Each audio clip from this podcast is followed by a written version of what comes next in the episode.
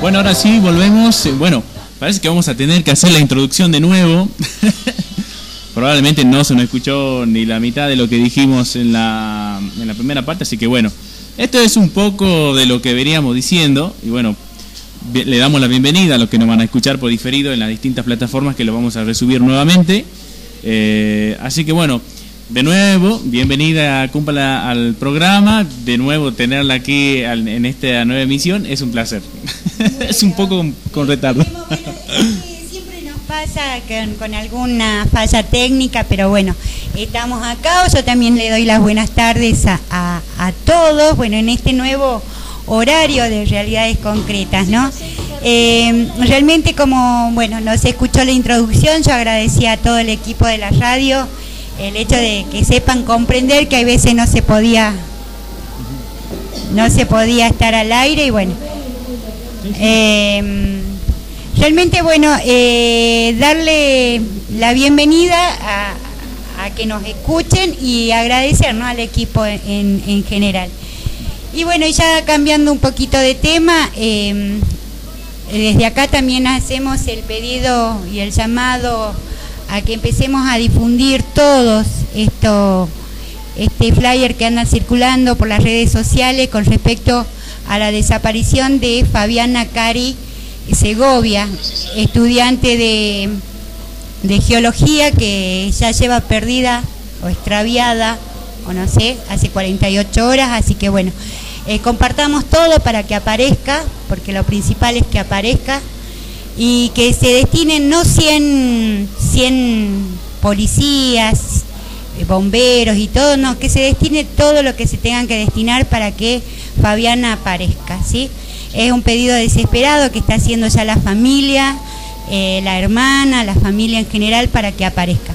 Ya lleva 48 horas eh, perdida entre medio de las quebradas de San Lorenzo, así que ojalá, ojalá y el pedido de todos nosotros es que aparezca bien y, que aparezca pronto. Sí, justamente una noticia que viene conmocionando a toda la provincia en una intensa búsqueda y más, eh, bueno, eh, lo habíamos dicho también en programas anteriores, eh, también haciendo una recapitulación de lo que vimos en otras ediciones, de lo jodido que está el tema, ¿no? Justamente yo había hecho alusión en el programa anterior con respecto a que en la calle San Martín, eh, que hace intersección con Peatonal Alberdi, y a la noche, eh, en la sección de remises, eh, hay chicas que se van solas en los remises. Y yo había planteado en su momento, bueno, era un tema bastante complicado para hablarlo así nomás, pero ah, lo había dicho que había que difundir aquellas eh, esos microemprendimientos sociales que se hacen por parte de algunas taxistas mujeres Exacto. para transportar de mujeres para mujeres. Exactamente. Eh, no me acuerdo el nombre del emprendimiento, pero pero bueno que es algo es algo relacionado a Uber que también le dijo no porque bueno parecido eran muy parecidos los nombres con Uber, ¿no? Así que bueno.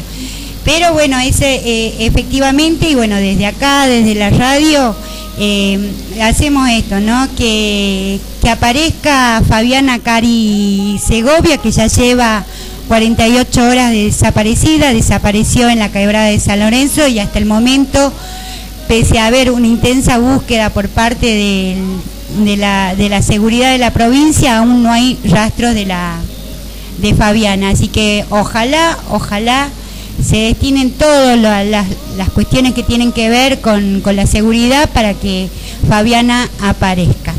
Ese es uno de los temas y efectivamente está recorriendo todo lo que son los portales de noticias, está recorriendo eh, las redes sociales, así que todos pedimos que aparezca ya eh, Fabiana Cari Segovia. Sí, ya exactamente 48 horas eh, de desaparición eh, esta chica venía, bueno, es estudiante en la universidad. Estudia geología, 28 años.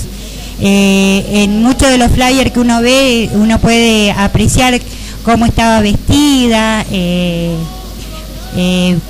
dónde más o menos ella se quedó, porque dicen que, bueno, ella salió a hacer una actividad deportiva, lo que es a la quebrada de, de San Lorenzo, y bueno, ella no subió más arriba, se quedó abajo y bueno, eh, hay que empezar a ver Eh, sí, pero a ver, eh, creo que, bueno, San Lorenzo, yo tuve la oportunidad de ir una sola vez a San Lorenzo, yendo para la cima, hay como una especie de camping, y pasan un montón de cosas ahí, digamos, creo que el tema de la seguridad, en el, sentido de por ahí las zonas aledañas, que es como es todo un espacio verde, eh, si siguen pasando este tipo de cosas, ya creo que tuvimos un antecedente muy particular que era con el tema de las turistas francesas. Sí, sí, sí. Y, bueno, creo que tomando como punto de partida este hecho, de, tenemos de eh, referencia, tenemos de referencias que lamentablemente es un sector que sigue siendo hay muchas yungas hay muchos eh, precipicios hay, muchas cosas que si realmente uno no conoce, bueno, tengamos en cuenta que Fabiana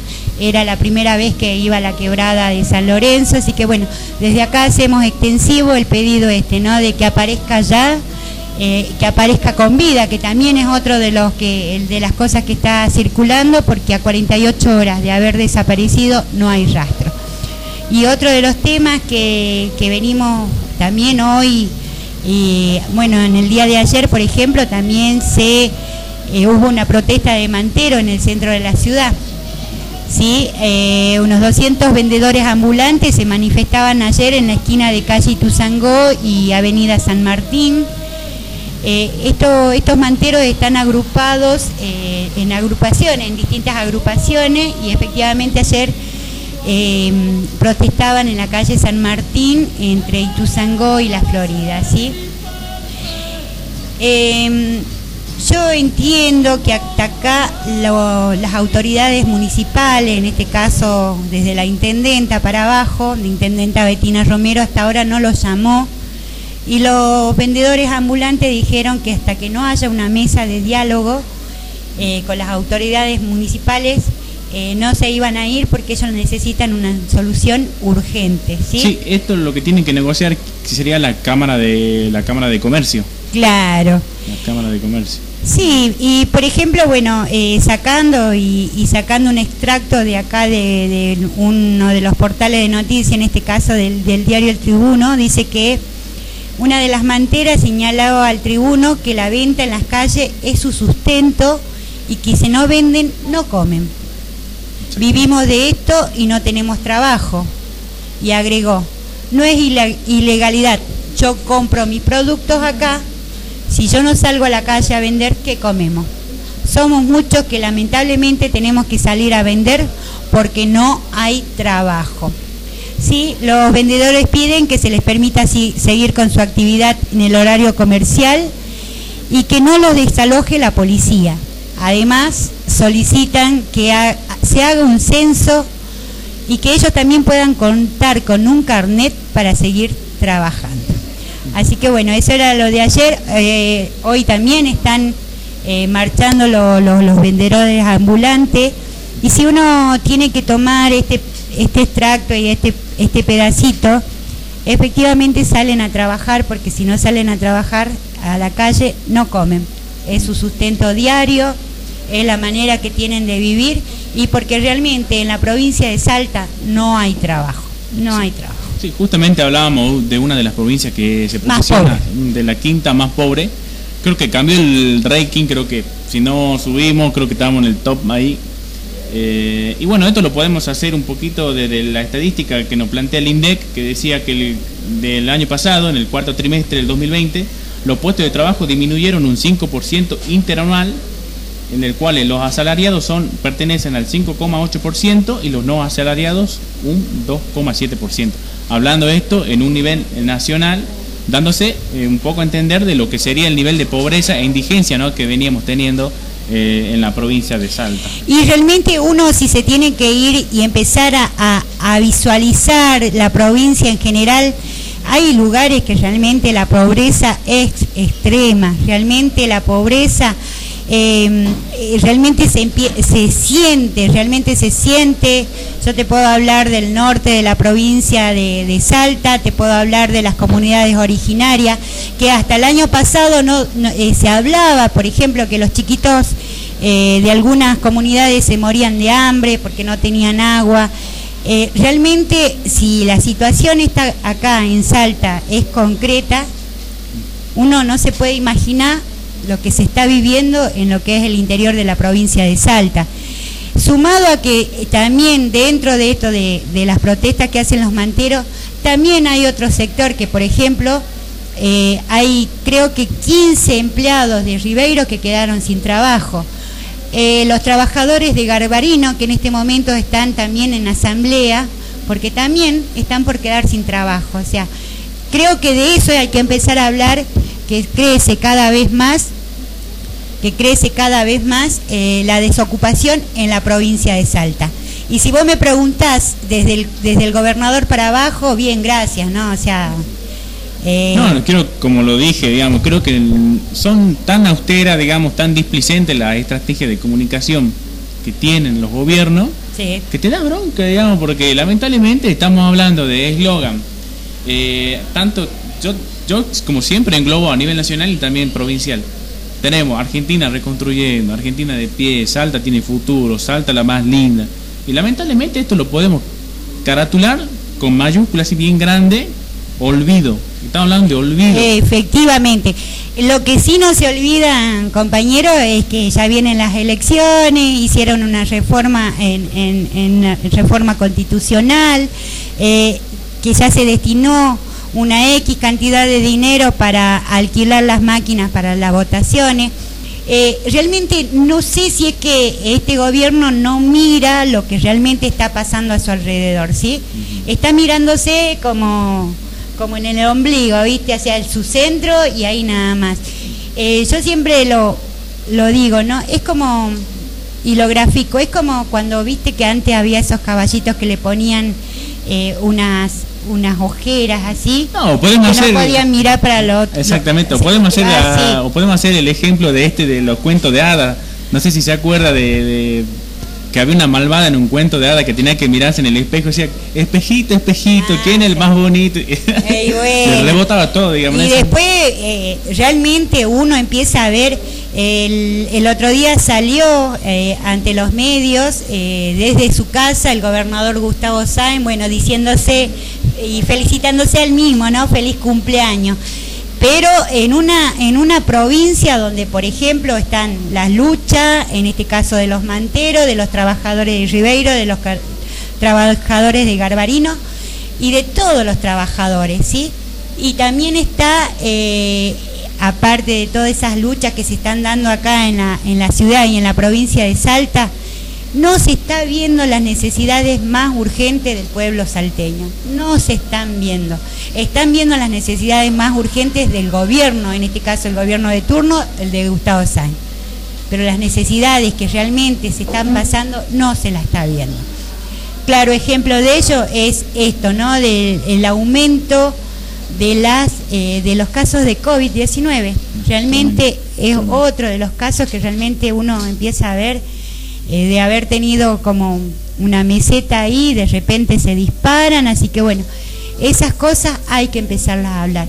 Eh, ahora ya me voy a poner a, leer qué es lo que están pidiendo en, definitiva los compañeros y los trabajadores, los obreros trabajadores de Ribeiro, los trabajadores de Garbadino, que están eh, peleando precisamente esto, ¿no? Defender las fuentes de trabajo. Y sin mencionar que, bueno, cada día, bueno, cada semana eh, la, nafta sube y esto podemos hablar cómo repercute en la canasta básica, ¿no? Pequeño detalle. Eh, justamente, bueno, el año pasado, por, hablo del año pasado un poco porque las estadísticas van evolucionando y esto queda como algo estático. estábamos hablando de que Salta elevó, elevaba en ese momento a un 41,7% su índice de pobreza.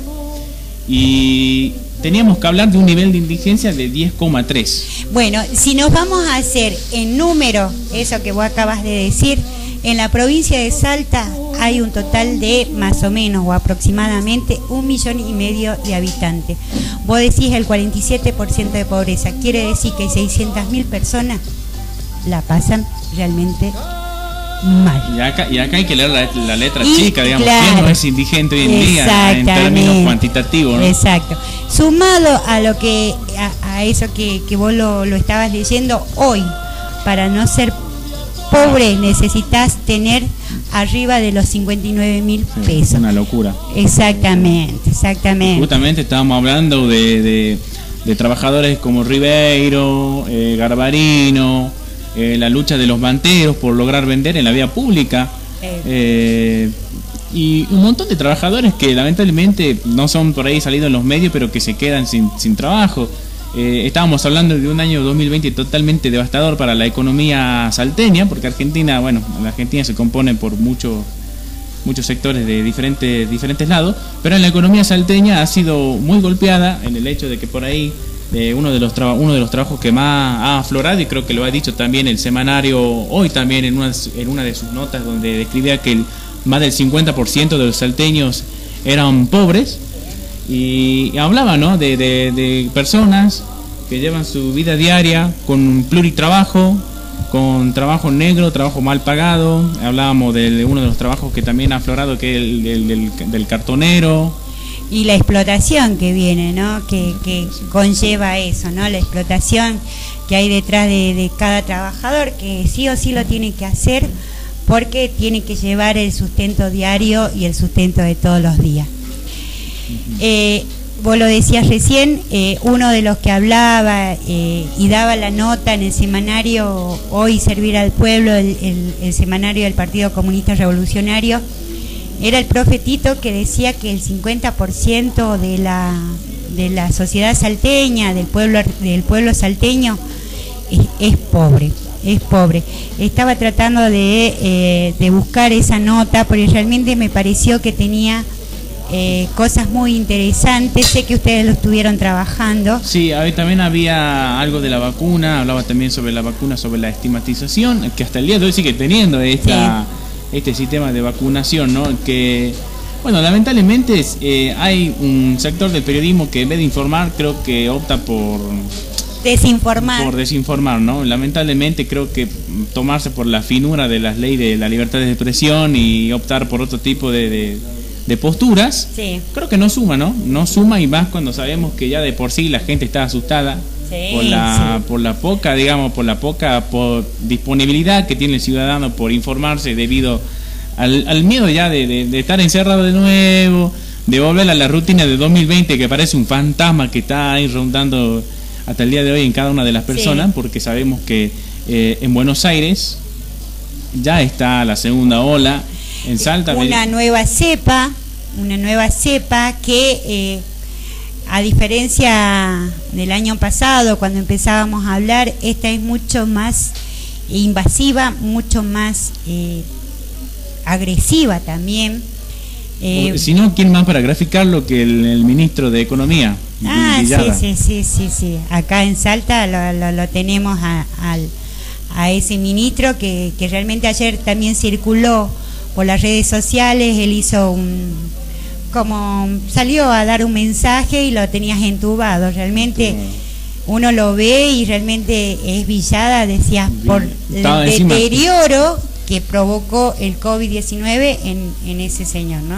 justamente eh, hablamos de los efectos eh, más importantes que genera esta nueva cepa, ¿no? que es el daño bilateral de, de, de los pulmones. Claro, pero usted hablaba en, en, particular de Villada, pero nosotros lo que tenemos que tener en cuenta es que no tenemos la posibilidad de estar en un, en un sanatorio privado, eh, de no haber sido estratégico, entre, entre comillas, eh, no, haber, no, haber, sido estratégico para que nos coloquen la vacuna, aumenta mucho más los padecimientos de los que menos tenemos, ¿no? Ese es eh, algo concreto. Eh, yo para, para tirarte así una, unos datos nada más, ¿sí? Llegó la segunda ola de la pandemia, es algo que se venía diciendo. Em, por ejemplo, ya a, lo de la pandemia, yo ya no sé cuánto es los fallecimientos, lo que dicen acá. Em, los fallecimientos habían retrocedido a 83 al primero de abril y en nueve, en nueve días pasaron a 277. Uno empieza a ver esas diferencias de número y empieza a ver. Y después, eh, según lo que también el semanario dice, de que hay circulación comunitaria de las nuevas y agresivas cepas del COVID-19, la de Manaus y la de Inglaterra. ¿sí? Em, y ahí también está esto, ¿no? De que nosotros venimos diciendo lo de la vacuna. Que la vacuna tiene que ser para todo el pueblo argentino, no únicamente para aquellos estratégicos. Usted me entiende, compa. exactamente, ¿no? Bueno, tanto que se llenan la boca hablando de federal, ¿no? Creo que la vacuna debería ser una política federal eh, en, términos de, inclusión, de, participación de los actores sociales, que somos todos los, que componemos el, Estado en sí, para, para que podamos, digamos, eh, en un cierto sentido, eh, ser partícipe también de este proceso de recuperación que, bueno, necesita el, país y la provincia en sí. Efectivamente, y por ejemplo, yo te sigo diciendo que eh, hasta el momento se consiguieron 7.266.000 dosis, ¿sí? En total se aplicaron ya 5.313.612 dosis, ¿sí? Y acá está, ¿cuánto es de la primera dosis? Fueron 4.586.426 de la primera dosis y de la segunda 727.186 con la segunda dosis. Eh, realmente uno, si lo mira en, números, eh, uno lo ve mucho, pero si lo mira en cuanto a todo lo que somos habitantes del pueblo argentino, nos quedamos súper cortos, porque bueno, la Argentina... Cortísimo, la verdad. Y más eh, hablando de que todavía hay enfermeros y personal de la salud, personal docente también, que no se ha logrado vacunar, ¿no? Creo que si... recién acabo de tocar un tema que es la, la educación, ¿no? Y esto lo podemos aglosar a lo que decíamos eh, hace rato de la palabra olvido. La verdad que es algo que te deja, no sé cuál sería el sentimiento, porque ya... Por ahí, enojo, de bronca, decepción. De decepción. Sí, sí, se podría me, gustaría saber qué, cuál es la, mente, digamos, la, la, visión que tiene Canepa en conjunto con Trota y todo lo que administra la educación pública dentro de la provincia, para saber cuáles son las escuelas más carenciadas para ellos. Sí. Todas las escuelas son carenciadas y vamos con ese criterio cómo lo ve. Creo que creo que la creo que la escuela no, de no lo que pasa que eh, por ejemplo Matías Canepa no debe mandar a los hijos a la escuela pública. Bueno, por eso capaz que no tienen esa visión de realidad de los que mandamos a la escuela pública a los chicos. Había una nota del diario Salta 4400.com que ah. hablaba de la situación en la educación pública y tocaba el tema privado y si mentite había una foto de una institución que pertenecía a la provincia de Salta, no sé de dónde será el lugar eso, pero el, nivel edilicio, la calidad educativa que se muestra, se ve representada en una simple foto. Se ve, digamos, desde, para partir, digamos, desde el estatus social, nivel de color de la persona, hasta del docente, todo. Todo se diferencia de la educación pública. Y entonces uno, digamos, partiendo, ¿no? Partiendo de, este análisis de, cómo se encuentra la educación pública, podemos ver, ¿no? De, cómo está maltratada en un cierto sentido y cómo también son ninguneados los mismos que te dan, digamos, te, enseñan, te dan de la mano, digamos, y, te dan todo este conocimiento, ¿no? Y, uno le son los queridos docentes, los queridos profesores, eh, que realmente están olvidados en cuanto a también, ¿no? Esto, lo, lo, lo del salario, lo del sueldo, eh, en esto que y decir que son muy discriminadas por la sociedad, ¿no? sí, sí, sí, pero por ejemplo el otro día lo, lo veía eh, cuando hablamos de educación pública, de educación gratuita y pública. Hoy un docente tiene que pagarle internet, porque algunos tienen que seguir haciendo su rutina de clases virtuales, eh, algunos siguen pagando sus pasajes para, llegar a los lugares donde, tienen que dar las clases sumado a que no todos los docentes están vacunados contra el COVID, no les llegó ni la primera ni la segunda dosis. vos lo, hablás desde, la educación, desde la, infraestructura de una escuela, yo te lo hablo que eso también se da en un hospital. Y bueno, y es muy distinto, o sea, es, eso es lo que voy a decir. El, el hijo de un funcionario, en este caso de rango como Matías Canepa, no manda a los hijos a la escuela pública. y no tienen ni idea que los cables están que los rasos de las escuelas, que los baños están un asco, que no hay alcohol en gel. No, que no- de- y yo, y yo, yo sé por qué planteaba esto, porque hay instituciones educativas, a ver si encuentro el nombre de la institución, que es, ni siquiera tiene piso, ni siquiera tiene piso, es, me acuerdo, eh, estaban en la cocina Sí. y estaban haciendo como hacían antes, en la época de antes, que ponían la leña y la ponían el fuego ahí con Eh. la parrillita y ponían la olla grande. Sí. Que ayer también fue otro de los videos muy vistos por las redes sociales que tiene que ver con una escuela de Iruya. Eh, realmente, Creo que es esa, digamos. la- exacto, la sí, sí, sí. hablando.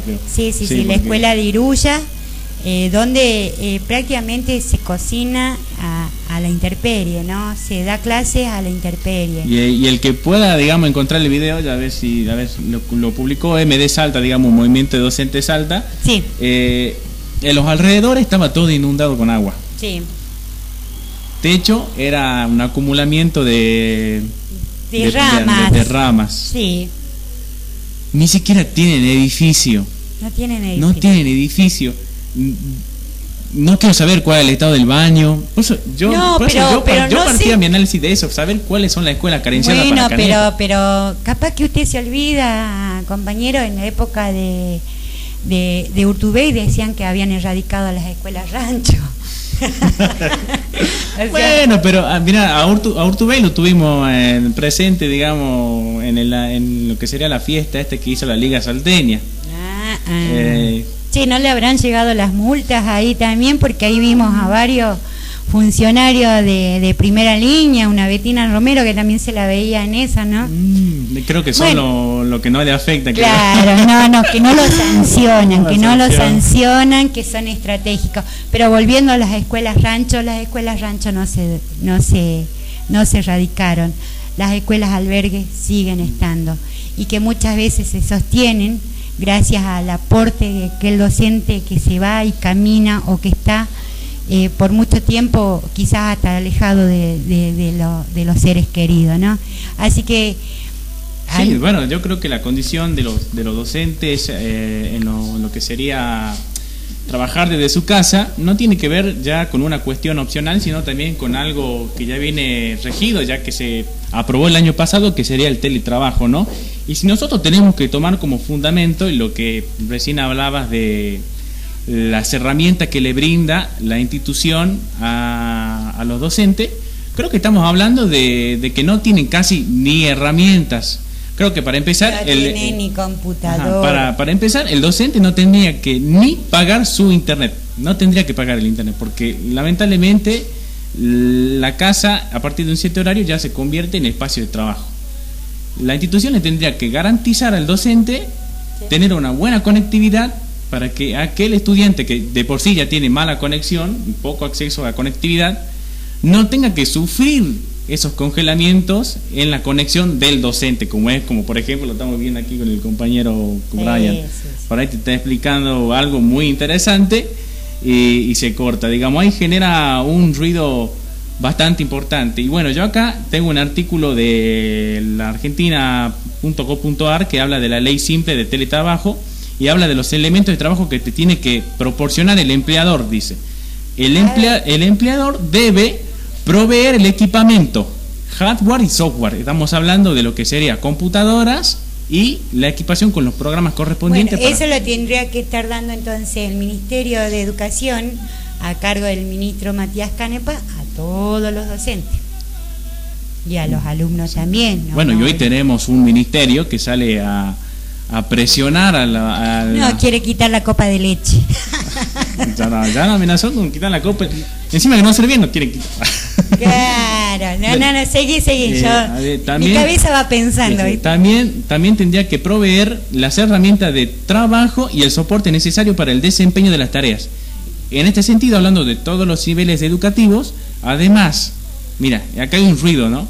Dice, proveer las herramientas de trabajo y el soporte necesario. Cuando hablamos de herramientas de trabajo, de teletrabajo, estamos hablando de la computadora. Efectivamente. ¿Y qué es lo que lanzó el, el gobierno hace, bueno, el año pasado? Un plan para comprarse una computadora. No puedo creer. No puedo creer. digamos. Bueno, pero no, si nos volvemos a retratar en el tiempo para atrás, ¿viste? Volvemos en el tiempo atrás.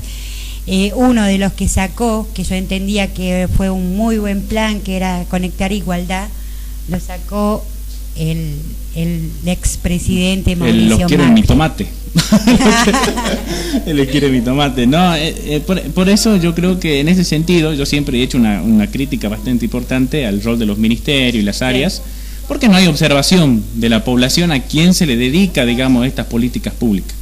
Y lamentablemente, lamentablemente, digamos, cuando vos se planteas una solución, o por lo menos una micro solución a un problema tan grande como ese, por ahí la, sería el acceso a la conexión, eh, tenés que saber, digamos, cuál es el nivel de instrucción, si tiene la plata para comprarse el equipamiento y todas esas cosas. Es muy azaroso el tema y creo que está planteado, digamos, de manera así. Lo tiraron, lo escribimos esto con Google un día trasnochado y lo publico en la página del gobierno y listo, ya, ya estamos comprometidos con el tema.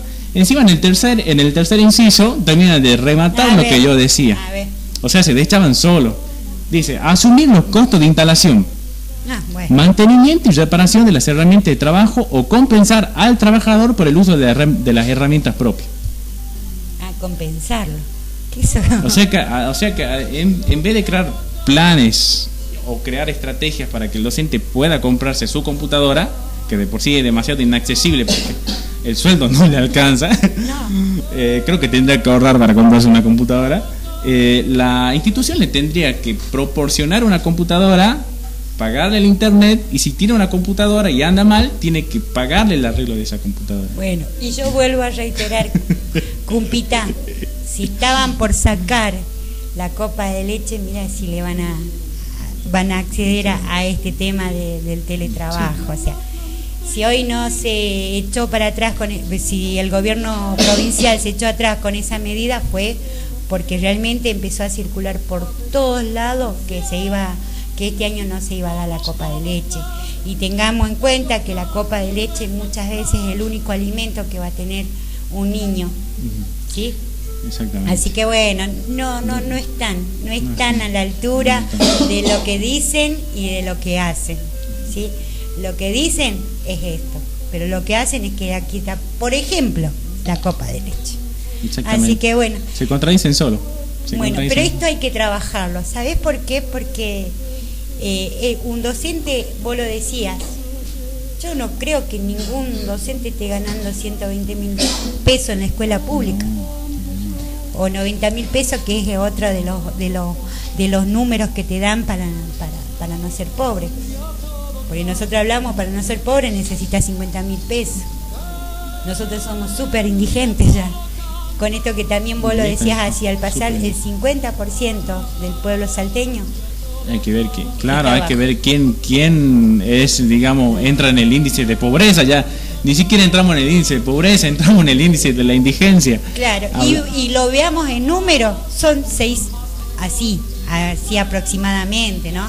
Son casi más de 600 mil personas que realmente no tienen sus necesidades básicas cubiertas. Sí, en términos económicos creo que la provincia eh, está devastada y lamentablemente, digamos, eh, que es lo que, lo que yo siempre le, dije a la audiencia, ¿no? que cuando vean algo, consuman o, vean algo que tenga que ver con, con la comunicación en el sentido de programas de televisión, de radio, de los diarios en sí, eh, que discutan el significado siempre, porque no me parece azaroso el hecho de que eh, municipalidades, municipalidades y gobiernos eh, provinciales y nacionales hagan énfasis en la comunicación. No es azaroso. Lamentablemente creo que a partir, digamos, de la interpelación directa, digamos, o el desviamiento del pensamiento de la persona, creo que aún ahí puede ver qué tanto qué tan densa o qué tan baja es la propaganda política que se da a través de canales. Pero por eso nosotros nos tenemos que ir cuánto, cuánto destinan del presupuesto para las pautas publicitarias. El otro día también circuló en las redes sociales cuánto gana, cuánto le da el gobierno a radios, a teles, a programas para levantar esa esto sería un poco, sí, exactamente. Sería un poco periodismo de investigación, pero digamos, eh, a ver, eh, yo para nombrar mi localidad, Rosario de Lerma, Ah, eh, bueno. una concejal que hizo bastante ruido, ¿no? Y A ver. bueno, publicó, hizo público el, el documento, la mandó de una así sin filtro, donde se destinaba casi el 40% del presupuesto al, al área de comunicación. Esa estaba integrada por medios, ya sea radiales o Sí. digitales, y medios falsos. Ah, Cuando bueno, hablamos de medios, cuando hablamos de medios falsos, creo que se entiende, digamos, el término de ah, de los de los famosos troll, de, de- de todo eso, ¿no? Y creo que por eso digo, no es azaroso el hecho de que se destine un, un rol importante y va y también de la extrema profesionalización que se le ha dado también en la municipalidad de Salta con el área de, de prensa, ¿no? Sí. Creo que no es azaroso y creo que si hoy en día hablamos de una municipalidad que no es tan cuestionada de, de- de su periferia y también capital, creo que estamos hablando de ese trabajo, ¿no? Y creo que hay que empezar a, cu- a cuestionar eso, no por el no por el ser no por el hecho de que yo te lo diga, sino por el hecho de que si estamos tirando estos datos, estamos hablando de instituciones que lamentablemente están en el olvido total, ni siquiera tienen piso, ni siquiera tienen baño, ni siquiera tienen lo básico para subsistir. Eh, también estamos hablando de docentes que lamentablemente con lo que pueden dan clase y aún así son ninguneados, son presionados, son tratados de vagos. Y también estamos hablando de, de los mismos manteros que están en la extrema precariedad y, y hay que ver en qué situación estamos. Estábamos tirando recién que estamos hablando de los índices de pobreza e indigencia. Hay que ver en qué índice entramos nosotros también. si no No estamos- sé, ya nosotros no entramos ni Creo que no aparece ni- indigen- ni indigencia, ya, aparece. ya no, ya no tenemos, ya no tenemos categoría. Yo siempre digo, somos ese descarte, ¿no? Ese descarte. eh, yo siempre tengo esa posibilidad de decir, bueno, si, si el INDEC te dice que con esto podés vivir, entonces nosotros ya no podemos vivir, ya no somos indigentes, porque tampoco llegamos a la indigencia, ya somos el descarte. Cuando no tendría que ser así, ¿no? No, no, no, no tendría que ser así. Hay que, hay que recordar el famoso Salta tiene futuro. Hay que ver, hay que ver catastrófico el futuro que estamos teniendo los salteños. Y no es solamente este, sino que llevamos ya de hace muchísimos años, ¿no? De catastrófico antecedentes. De, estamos hablando también, para mencionar, eh, comunidades originarias que se le quitaron la tierra, eh, gente que vino de afuera y se hizo propia de, los de esos terrenos. Sí. Y esto consecuentemente también genera muchísima más pobreza, ¿no? Teniendo en cuenta de la territorialidad, de todo lo que... Vos tenés en cuenta que muchas, muchas personas y muchos, muchos hermanos originarios son expulsados de, los, de sus lugares de origen, ¿no? Y lamentablemente cuando vienen a la ciudad también terminan estando dentro de la periferia, o sea, eh, lo- los arrancan, los arrancan de esos lugares que de por sí ya son de ellos, son propios, son, son de ellos, ¿no? Y, y cuando vienen acá, quizá buscando mejores posibilidades de trabajo, mejores oportunidades laborales, no encuentra nada y termina viviendo en las periferias, ¿no? Así, Exactamente. te hablo de, de- en el caso de una de comunidades originarias, pero creo que se da para todos, para todos lo- los que viven quizás alejados de la ciudad, muy alejados, vienen a, a la ciudad buscando algo mejor y realmente terminan en la periferia, así que mira que da mucho para hablar, ¿no? Mira que Creo que que- necesitamos dos programas más. Sí, no, no, no. Porque como yo siempre digo, eh, una cosa es la que nosotros vivimos, esa realidad que nos toca vivirla al día a día, por eso este programa también se llama Realidades Concretas, y aquella realidad que ven quizá los funcionarios, los que hoy tienen el poder, la ven de otra manera. Pero la que sufrimos, la que las bancamos, somos nosotros. Los que estamos acá, que yo si te pongo, yo hace rato hablaba de descarte, pero que sobrevivimos, o sea, porque hoy se sobrevive, ya no se vive, se sobrevive. Y, y yo no me quiero ir en- en- lejos en el tiempo, quizá uno, eh, yo antes de que, que me retirara unos días, yo te decía que hoy la gente, eh, y me lo decía una vendedora del- de la esquina de casa, que antes uno compraba cuarto, medio. Y hoy cada las, las, las- personas que van y hacer una compra compran una zanahoria, una cebolla, un tomate. te piden 20 pesos de arroz. Esa es la realidad, por eso yo hablo de sobrevivir. Hoy ya no vivimos, hoy sobrevivimos con lo que se puede y cómo se puede. Así que bueno, sí va a dar más para hablar y bueno, y después tenemos para seguir hablando, yo creo que el tema del COVID. Exactamente. Bueno, eh, interesante primer bloque. Eh, se habló de todo en este sentido, así que bueno, eh, dejamos la línea de comunicación 387-638-6523. Pueden comunicarse a esta línea de teléfono y participar del programa. Eh, y bueno, se nos fue un interesante primer bloque donde hablamos de los, de, los, de los problemas que lamentablemente son diarios en nuestra provincia, que lamentablemente nos duele y ni en este sentido hemos hecho, digamos, un análisis bastante específico sobre el tema, ¿no? Así que... Tendríamos que hacer editorial nosotras también, ¿no? O sea, porque son plan, planteos y posturas que, que tenemos.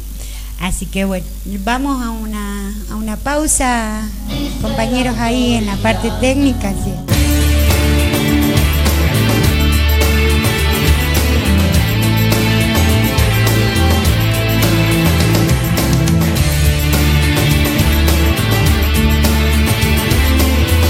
Bueno, así volvemos, volvemos ya con una con el segundo bloque de realidades concretas. Eh, bueno, eh, pasaron muchas cosas en el medio, también aprovechamos para comer.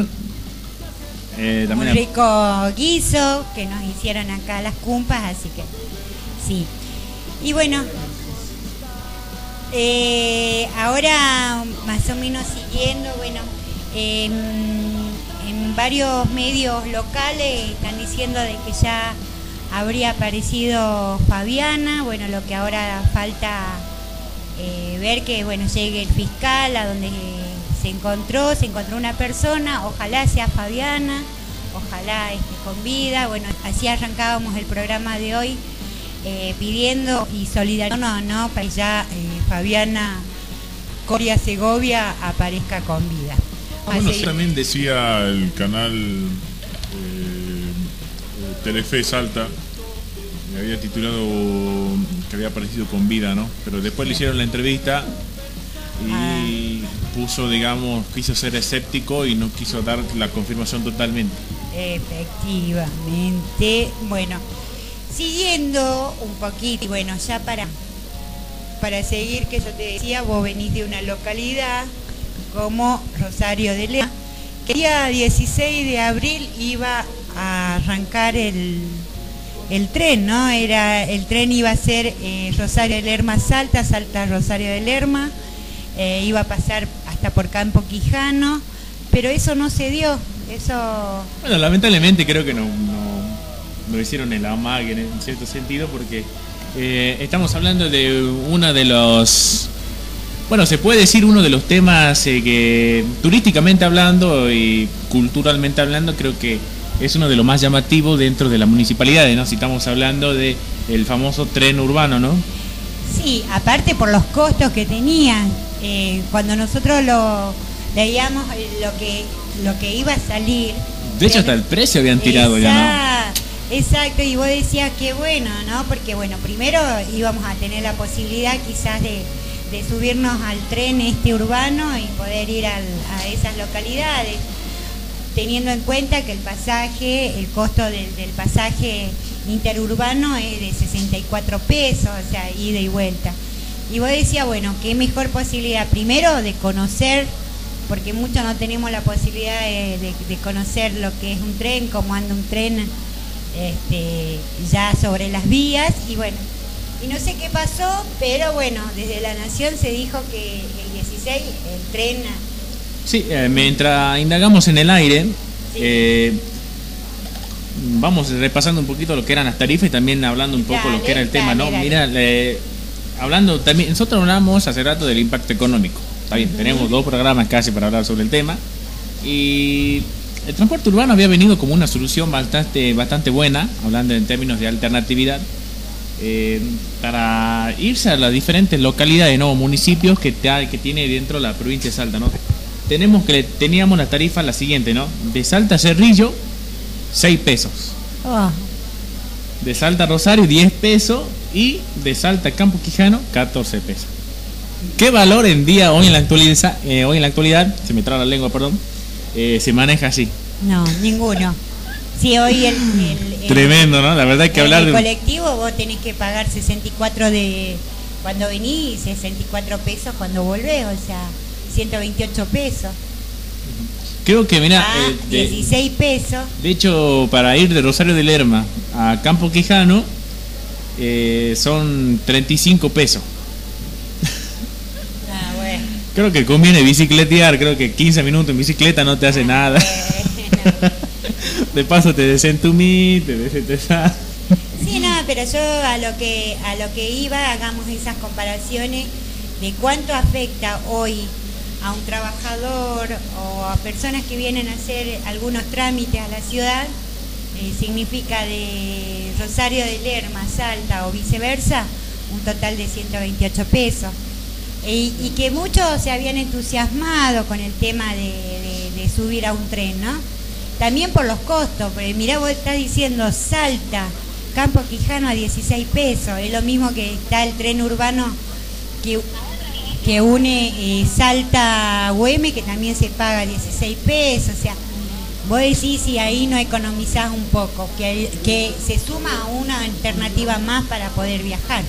Sí, justamente hablando del impacto hablando, hablando de los impactos que le genera justamente a la municipalidad, hablando en términos de, cultura, también hablando en términos de eh, mercado informal, porque lamentablemente creo que algo de lo que siempre se ha eh, sostenido este, el mercado informal, eh, la señora que vende masitas afuera de la salida del, tren, todo lo que tiene que ver con el comercio que hay en esa misma plaza que se dan dentro de esos, ¿cómo se llama? Estaciones. Sí.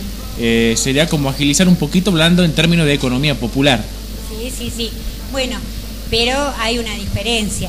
Vos cuando en su momento estuvo todavía funcionando el tren a las nubes, si vos querías subir era casi imposible, primero por el costo.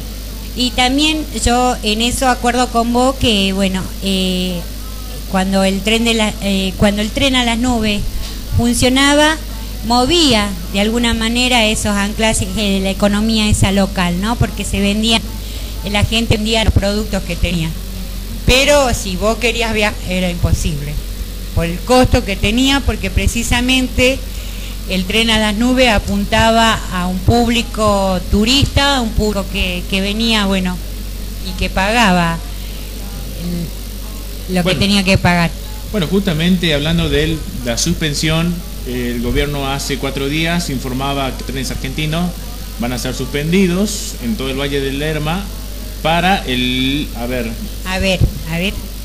Dice, el gobierno provincial informa que Trenes Argentinos suspendió las salidas del tren urbano al Valle del Lerma anunciadas a partir de mañana, viernes 16.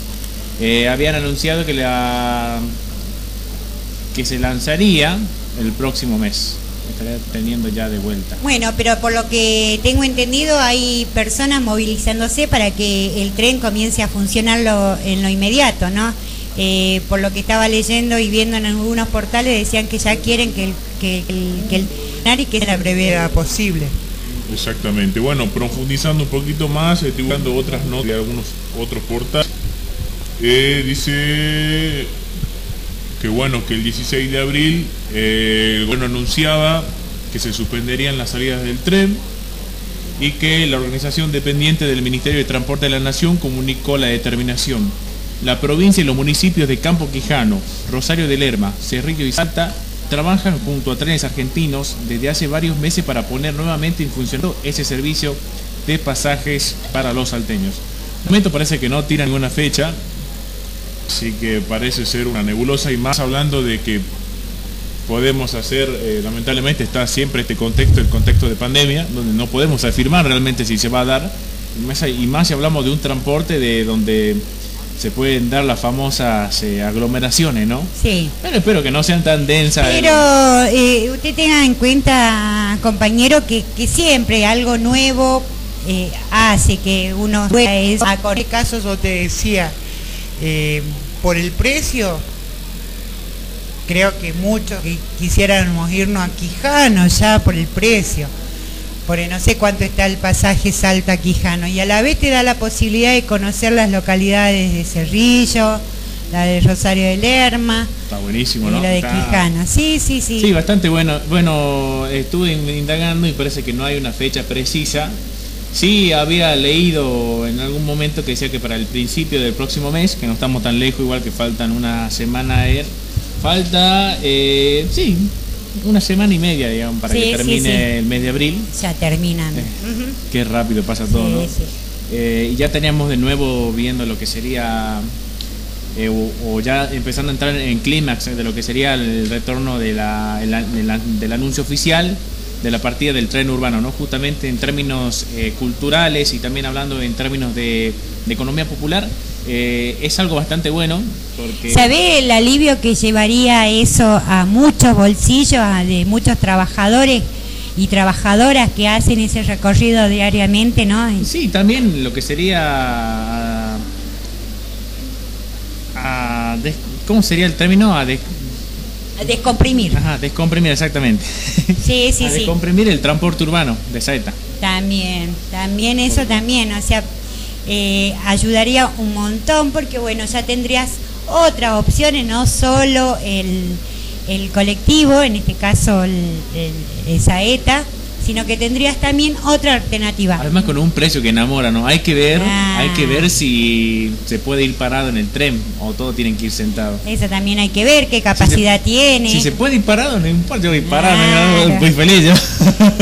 Sí, sí, sí. Lo que, lo que uno no, nos remonta a ver muchas veces en las estaciones de, de Buenos Aires, viste, la gente que también, o sea, ellos ya está acostumbrada a hacer esos recorridos y ojalá nosotros acá en Salta lo podamos hacer, ¿no? Exactamente, podamos hacer costumbre el hecho de también de viajar en tren, ¿no? Exacto. Hablando de que esto ya estaba establecido hace muchísimo tiempo, se paró y que después hubo gestiones de diferentes sectores de la política para que se vuelva a retornar. Bueno, y ahora tuvo un visto bueno con la llegada también de este nuevo gobierno. Sí. Y bueno, se, se le dio énfasis a eso, ¿no? Después podemos sacar otras aristas de análisis, pero... Bueno, pero lo, lo, lo, lo principal era esto, que se daba eh, vía libre a un nuevo medio de, transporte como era el tren urbano que unía las localidades de Rosario de Lerma con Salta o viceversa, ¿no? siguiendo con la categoría de sociedad dentro de este, dentro de este programa, podemos hablar que cuatro enfermeros eh, están presos por robarse más de 300 vacunas contra el COVID-19 de un vacunatorio provincial. ¿Dónde pasó eso, cumpa? Bueno, vamos a compartir la nota acá con toda la audiencia y vamos a leer de acá eh, este artículo periodístico que pertenece al medio de Ney Salta. Ah. Eh, las robaban para comercializarlas en una enfermería particular y aún hay un faltante de 68 dosis que le, que le habrían vendido hasta eh, en 30 mil pesos cada una. Ah, bueno, cada dosis 30 mil pesos. Exacto. ¿Y cuántos faltan? 68. 68 dosis faltan y uno empieza a hacer números, en total se perdieron 300.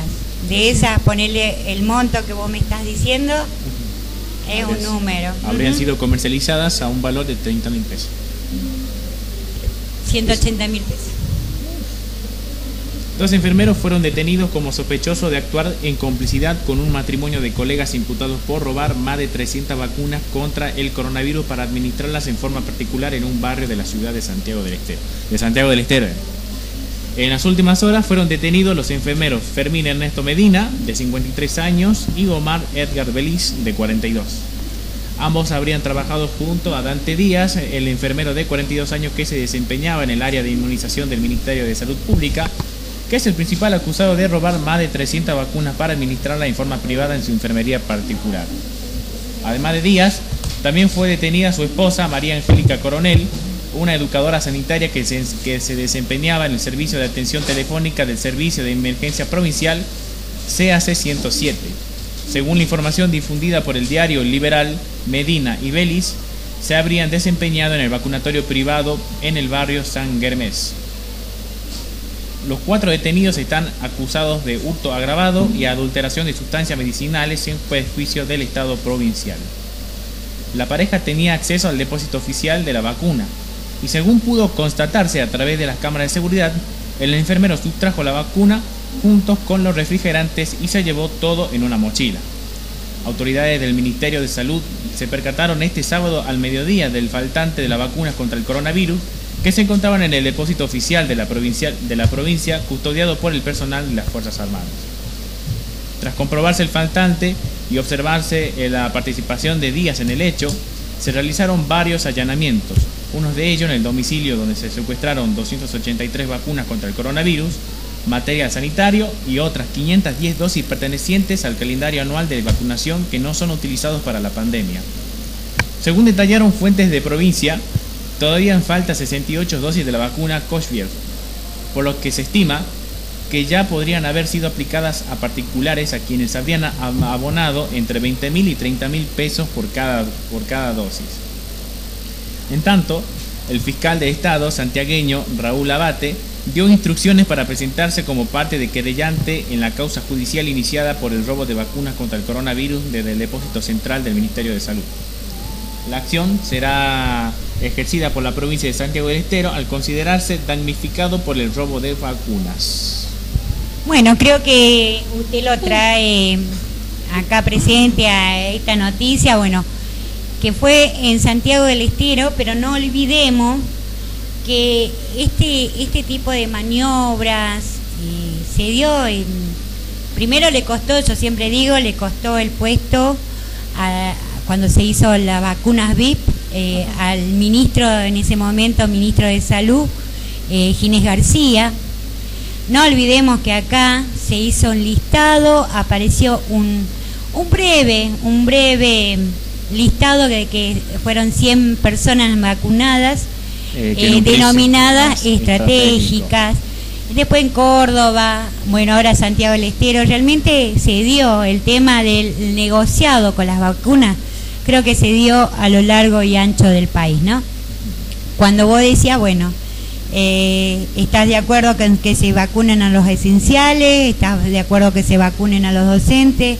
¿Estamos de acuerdo que se vacunen a las personas adultas mayores?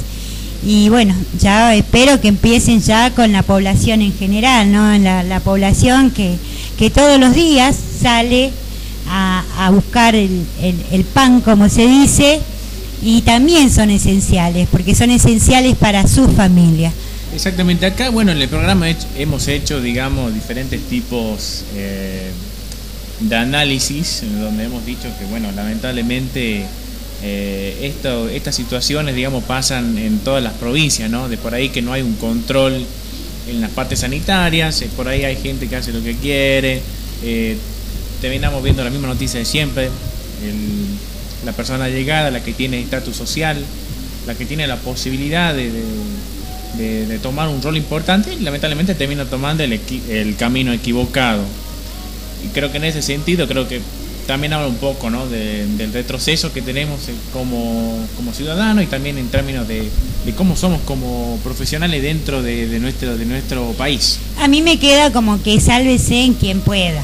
O sea, yo, yo le pondré un título, sálvese quien pueda. O sea, eh, muchos fueron los casos que se dieron de el mal la mala utilización que tuvo la vacuna, ¿no? Porque capaz que esas 300 dosis que vos decís le hubiese servido a personas que realmente son esenciales, pero bueno, lamentablemente eh, ahí también se, se, cruzan esos vivos de siempre, ¿no? Porque en todo siempre hay esos vivos, pero bueno, eh, que lamentablemente esas 300 dosis pudieron haber ido a, a personas que realmente la estaban necesitando. Bueno, también eh, cambiando un poquito de página podemos ver que a nivel nacional se está haciendo gran énfasis que en la provincia de Buenos Aires eh, se suspendieron las clases. Ah, sí, que eso también, eh, por ejemplo, el gobierno de la ciudad de Buenos Aires, en este caso con la reta a la cabeza, eh, interpuso un recurso de amparo para que las clases vuelvan a ser presenciales. Em, creo que se, trataría de tres municipios, sí. que sería Zárate, Castelli y General Villegas. Ajá. Eh, ¿Por qué mencionamos esto? También, si bien no estamos en Buenos Aires, no estamos en el gran conurbano, pero lamentablemente todo lo que pasa, digamos, en el corazón de este país eh, termina repercutiendo en las diferentes provincias. Eh, sabemos que hemos tenido la palabra del presidente que ha dado conferencia Eh, bueno, el presidente que viene teniendo una mala noche en la comunicación, lamentablemente, horrible, pésimo. Y, y que bueno, se ha hecho un montón de cosas con lo que se, con lo que se dijo. Y que bueno, también hemos tenido... Pero que se lo utiliza políticamente también, ¿no? Convengamos que se lo utiliza políticamente, porque si te están diciendo hay una segunda ola, las cepas son más, más, más agresivas y vos seguís abriendo. Sí, lamentablemente seguimos teniendo una oposición que sigue pidiendo las clases presenciales. Eh, la reta, digamos, la reta es una persona que también es fuertemente en la comunicación. Eh, tiene TikTok. Ah, mira. TikTok, eh, la última publicación que hizo la reta en TikTok era él filmándose con su community manager diciendo si qué va a hacer, mm, qué va, qué va a hacer con su hija, se lo manda a la escuela y él dice, por supuesto, ya tiene la mochila armada, todo. Mi hija va a clase. Como si no existiera el coronavirus, como si no existiera la pandemia. Hay que tener en cuenta que en Buenos Aires se está dando muy fuerte la pandemia y que esto no va a terminar de llegar acá a la provincia de Salta. Lamentablemente somos como la periferia que recibe lo, que se da en el corazón. Y por eso cuando teníamos la conferencia de SAN preveníamos eh, algunas medidas un poco más duras. Decían, uh, se ¿Usted vio medidas duras? Claro, había, había Sigue las fiestas clandestinas. Eh, no sé cuántas fiestas se dieron este fin de semana. Eh, claro, en relación a eso yo decía, bueno, se viene, yo estimaba de mi parte. Volvemos a fase 1, digo. No, fase, fase 1 no, sino por ahí volver las restricciones con el colectivo, de suspender por, por menos dos semanas las clases presenciales y y bueno, pero yo lo hacía al análisis desde el punto de vista que nosotros recién estamos comenzando eh, esta segunda ola. De acá hasta que termine el invierno nos quedan seis meses, porque cinco meses, ponele, pero nos queda un buen un buen trecho Un buen trecho, sí, sí, sí. Eh, porque bueno, no. Y vos no sabés cómo va a ser. O sea, eh, realmente, bueno, está bien. Buenos Aires es una ciudad muy grande, una metrópoli que uno dice, bueno, pero que a la vez, eh, eh, ¿cómo sería? como para, para darle idea. Como que voy a decir, bueno, está todo, los recursos están todos ahí, la vacuna en su gran mayoría eh, fue destinada a todo lo que fue el Buenos Aires y provincia de Buenos Aires. lo que se manda acá es poco y voy a decir, bueno, esta segunda ola está, porque antes la veíamos lejos, esta la, la cepa de Manao la veíamos en Brasil, la de Inglaterra la veíamos allá, pero ya está. Por ejemplo, ayer, ayer en, en Jujuy, eh, en uno de, los análisis que se hizo, dijo que ya está la cepa de Manao, está acá, en Jujuy. Y también en otro de los portales que estaba eh, viendo en el día de ayer, también acá hay un caso de, de la cepa de Manao acá en Salta. Sí, sin más eh, mencionar, como decíamos en el primer bloque, ¿no? que teníamos a Villada, menos una persona que tiene los recursos para llevar a cabo esto. Pero ya el hecho de que lo esté padeciendo ya también es un índice alarmante para decir que bueno, hay que empezar a cuidarse eh, y a tomar los recaudos necesarios. Lamentablemente la persona no puede cuidarse sola, eh, más allá de que esto se plantea así, cuidarte el que se cuide, el que pueda, el que no, no porque lamentablemente tenemos mensajes contradictorios que se imparten desde el poder. El poder te dice en, una hora de conferencia de prensa, tenemos que cuidar a los salteños y salteñas. Eh, usa el barbijo, lavate la mano, anda a laburar si tenés que tenés que laburar, si no, no.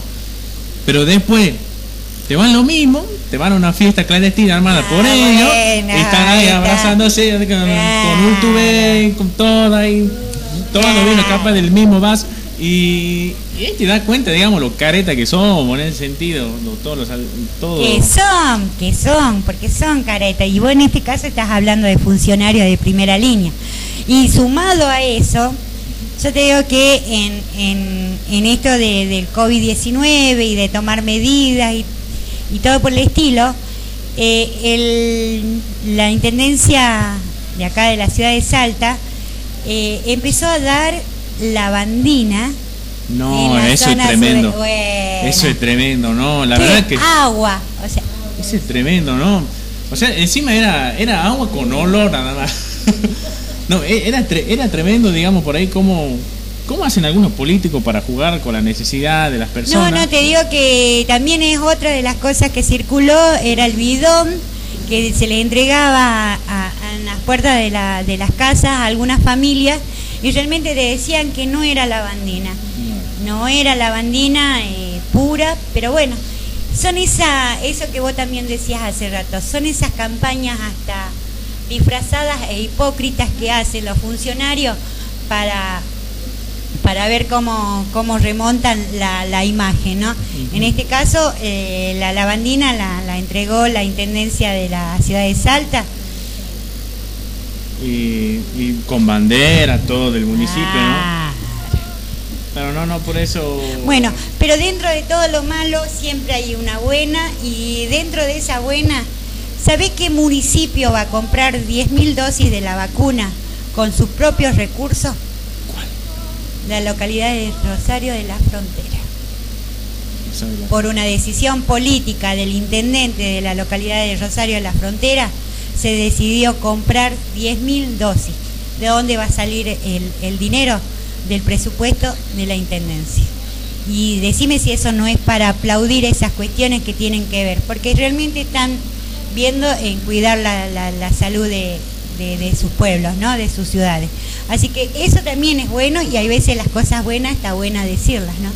Sí, exactamente. Y bueno, yo tengo otra noticia más, si el celular no lo permite y no me jode. No, no, no, pues yo tengo bueno, ahora, la computadora. Sí, ahora eh, el instituto, para seguir con la noticia buena, el, el instituto Gamaleya anunció que la Argentina comienza a producir la vacuna de B. ¿Y cuántas veces nos dijimos nosotros, tenemos la materia prima, que a la vez teníamos que mandarla no sé a dónde y recién venía envasada? Nosotros tenemos la materia prima. Nosotros... ¿Qué, ¿Qué, es lo que siempre digo yo? Argentina es un país rico de recursos, pero mal gestionado. Mal gestionado, no. A ver, no hay que ser, eh, no hay que ser, como, eh, eh, ¿cómo te dice la palabra? ¿Ilusos? iluso, mal gestionado no, yo creo que se entiende cuando yo quiero decir mal gestionado. Claro. Lo que vos lo que nosotros perdemos de vista es que las vacunas se monopolizaron en países ya que de por sí ya países que, tienen esos monopolios, ¿no? Argentina, digamos, Argentina, la provincia de Salta tiene un conflicto grande con la palabra monopolizar, ¿no? es que monopolizan el monopolizan monopolizan todo. Monopolizan todo. Creo que acá el mismo hecho del transporte urbano también está ah, monopolizado. O sea, esta hace lo que quiere con el boleto. La salud. Con la salud propiamente dicho. ¿Qué es lo que hacen? ¿Cómo proponer, digamos, cuidar al ciudadano eh, para que no se contagie de COVID-19 diciendo que solamente ah, tenga las ventanas abiertas cuando sabe que hay un frío afuera que pela? Y que no es que viaja una persona de 50 años, 45 años que se puede bancar el frío. Viajan personas grandes, digamos. Creo que si vos planteas por ahí la medida de seguridad, ventilamiento, creo que lo planteaste como el traste. No, en varios, en varias unidades de Saeta vi que ahora tenés que viajar con las ventanillas abiertas. no, me quiero imaginar una persona que viaja a las 11 de la mañana, va así a las 11 de la noche, con la ventana abierta. Claro, termina baja, congelado, ¿viste? No, pero bueno, se monopoliza todo en, en la Argentina, se monopoliza y está bueno. Es una, es una noticia bastante buena el que tengamos, eh, el saber que la vacuna rusa, digamos, se va a producir acá en Argentina, ¿no? Hoy al pasar, este, hoy al pasar decíamos que había un país como Arabia Saudita, creo que era. No, a ver, acá lo tengo yo. Eh, que había un país eh, que ya empezó a sacarse la, los barbijos y que todos los habitantes de ese país estuvieron, ya están vacunados contra la, vacuna del COVID.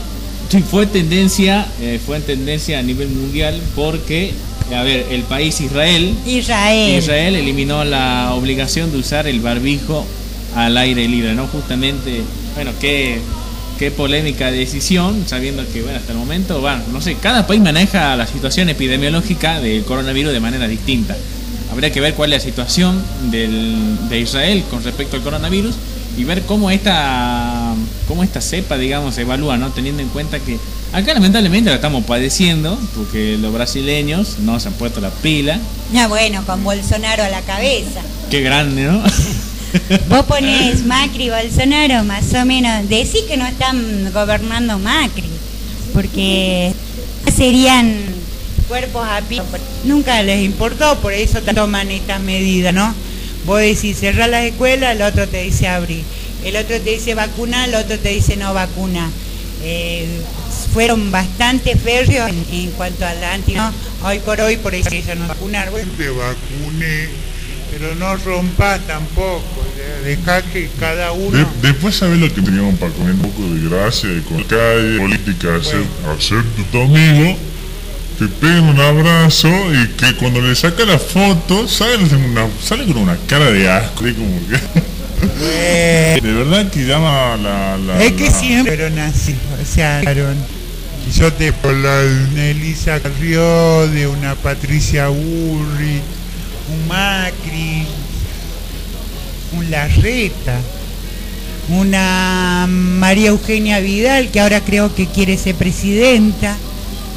Después, después tenemos la, después tenemos el oportunismo que hace esa oposición, digamos, acá en la provincia de Salta con la municipalidad de Betina Romero. Sabemos que hemos tenido la posibilidad de, va, no es que hemos tenido, sino que nadie le pidió que venga, sino que acá en Salta ha venido la reta, ha venido Bullrich, Patricia Bullrich, y ha venido no sé cuánto, creo que dos funcionarios más de Cambiemos de Buenos Aires para charlar con la municipalidad de Salta. Yo creo que si ellos plantean hacer una propuesta federal, yo tendría que haber ido por lo menos a, otro, otro, municipio que no tan solo a, a la capital.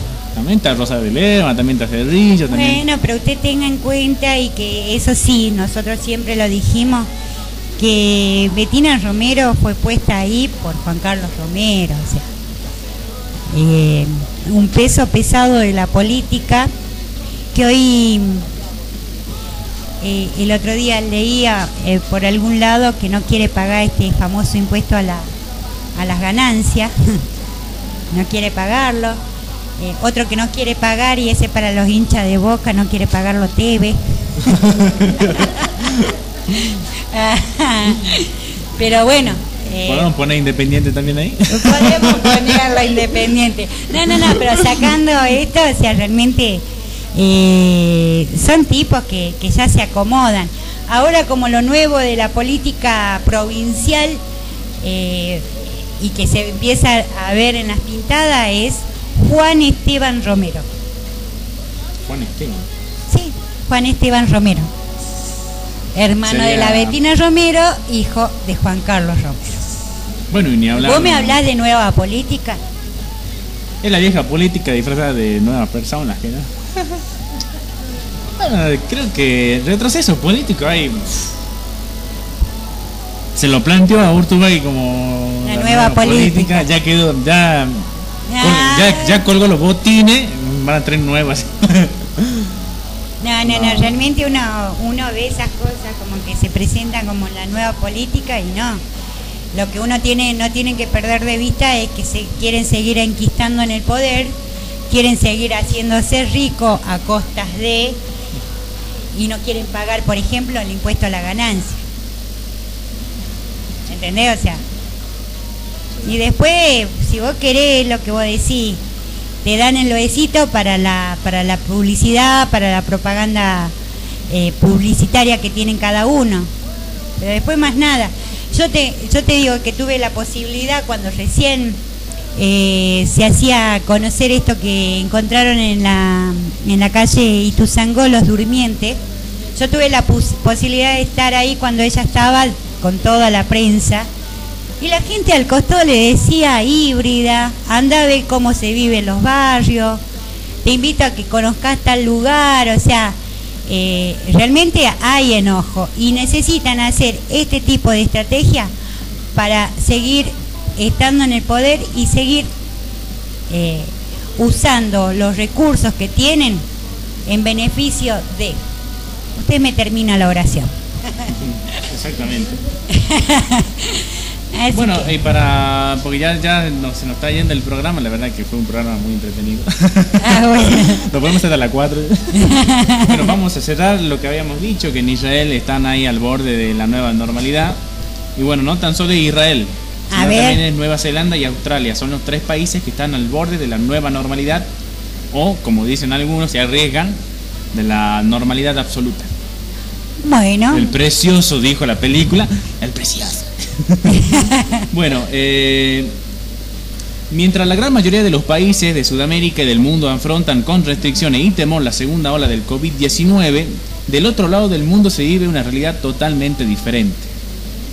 En Israel, vacunación mediante se ha vuelto prácticamente la normalidad, mientras que en Oceanía desde ayer ya no es necesario en cuarentena para quienes viajen a Nueva Zelanda y Australia. Durante la primera semana de marzo, el gobierno de Benjamín Netanyahu vacunó a cin- a 5,34 millones de personas, es decir, a la mitad de su población, lo que permitió ir relajando las restricciones. Si en enero llegó a un pico de más de 8.000 contagios, por estos días el país apenas registra una o dos decenas de, casos diarios. Un, dice, un fuerte confinamiento a comienzos del año y la agresiva campaña para inmunizar a sus habitantes convirtieron a Israel en la envidia de muchos países. Además de, que se, además de que se reabrieron colegios, bares, eventos deportivos y musicales con público, desde el domingo pasado ya no es obligatorio el, usa- el uso del barbijo en lugar del aire libre. Gustavo, tiene apellidos raros, perdón si lo leo medio mal. Gustavo Litvinov, un cordobés de hace 19 años, se mudó a Israel, lo que dice y lo certifica. Ahora todo se abrió para los vacunados. Ahora dice, aunque depende de que cada actividad, eh, depende cómo se maneje, no va a haber restricciones. El barbijo solo es para los lugares cerrados. Hay colegios funcionando normalmente sin burbuja y hay transporte. Todo es normal, al 100%, apuntó. Vacunas y aplicación. Dice, Litvinov aclaró que quienes se hayan vacunado gozan de mayores libertades. Podés ir al gimnasio, por ejemplo, solo tenés que mostrar tu carnet que recibiste la vacuna a través de una aplicación y listo. Lo mismo en los estadios. Si estás vacunado podés ingresar sin problema. Si no, te hacen un test rápido de COVID-19 y a los 15 minutos tenés el resultado, agregó. El Ministerio de Salud emitió un comunicado en el que advirtió que después de que hayan transcurrido dos semanas con estabilidad con la tasa de infección y el 95% de los países verdes, incluyendo las, bajas tasas de enfermedad entre los niños, la apertura del sistema escolar más ampliamente puede avanzar, con pruebas extensas donde se detectan un aumento eh, de la infección. Según explicaron las autoridades, si se detecta un caso positivo de un estudiante o de un profesor, todos los alumnos y los docentes de su curso en la escuela serán sometidos a pruebas. Y solo después de que todas esas vacunaciones resulten negativas podrán volver a la escuela. Sin embargo, no tendrán que entrar en aislamiento si estuvieron en contacto con el individuo infectado. La doctora Gilly Reed, eh, Jo, Jo Chai, investigadora del Centro Médico de Shebab en Israel, sostuvo que es muy importante que el país ya haya alcanzado la inmunidad del rebaño, debido al alto número de vacunas suministradas y a la población que contrajo el virus. Sin embargo, la experta puntualizó que, aunque el país está retornando a muchos sentidos a la rutina, no se puede hablar de seguridad absoluta. Los niños aún son el punto débil, ya que no están vacunados y faltarán unos meses hasta que se los pueda vacunar. pero van mucho más adelantados, o sea, decir que más de la- más de la mitad de la población está vacunada.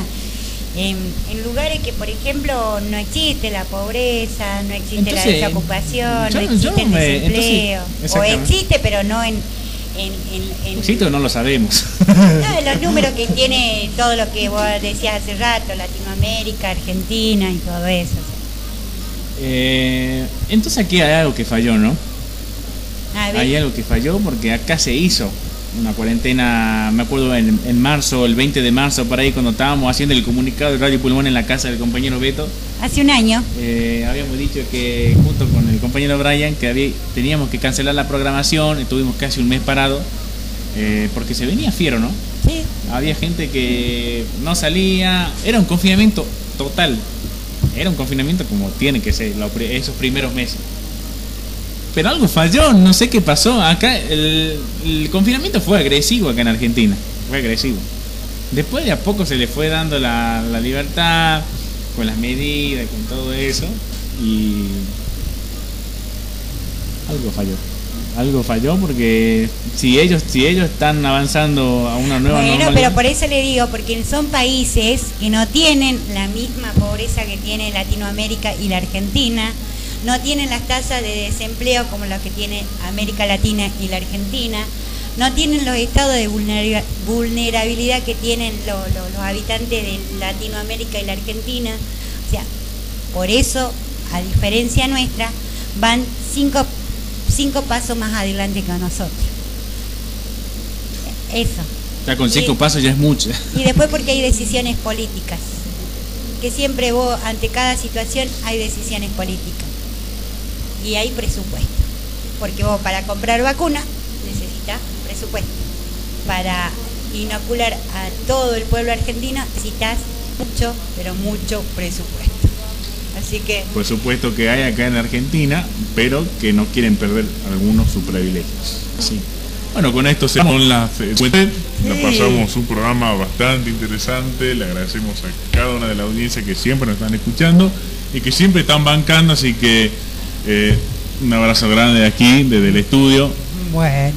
Así que bueno, Y bueno, yo también me voy despidiendo y bueno, ya son las las 14 y 59 minutos, me voy despidiendo y bueno, como, como arranqué, ¿no? Agradeciendo a todo el equipo eh, esto, ¿no? Que me haya bancado varios, varias semanas de no poder participar en el programa. Y bueno, y en este nuevo horario, al que, eh, en este nuevo horario de, de 13 a 15, en el programa que nosotros denominamos eh, Realidades Concretas, nos vemos el próximo jueves en este mismo horario y bueno, hasta el jueves.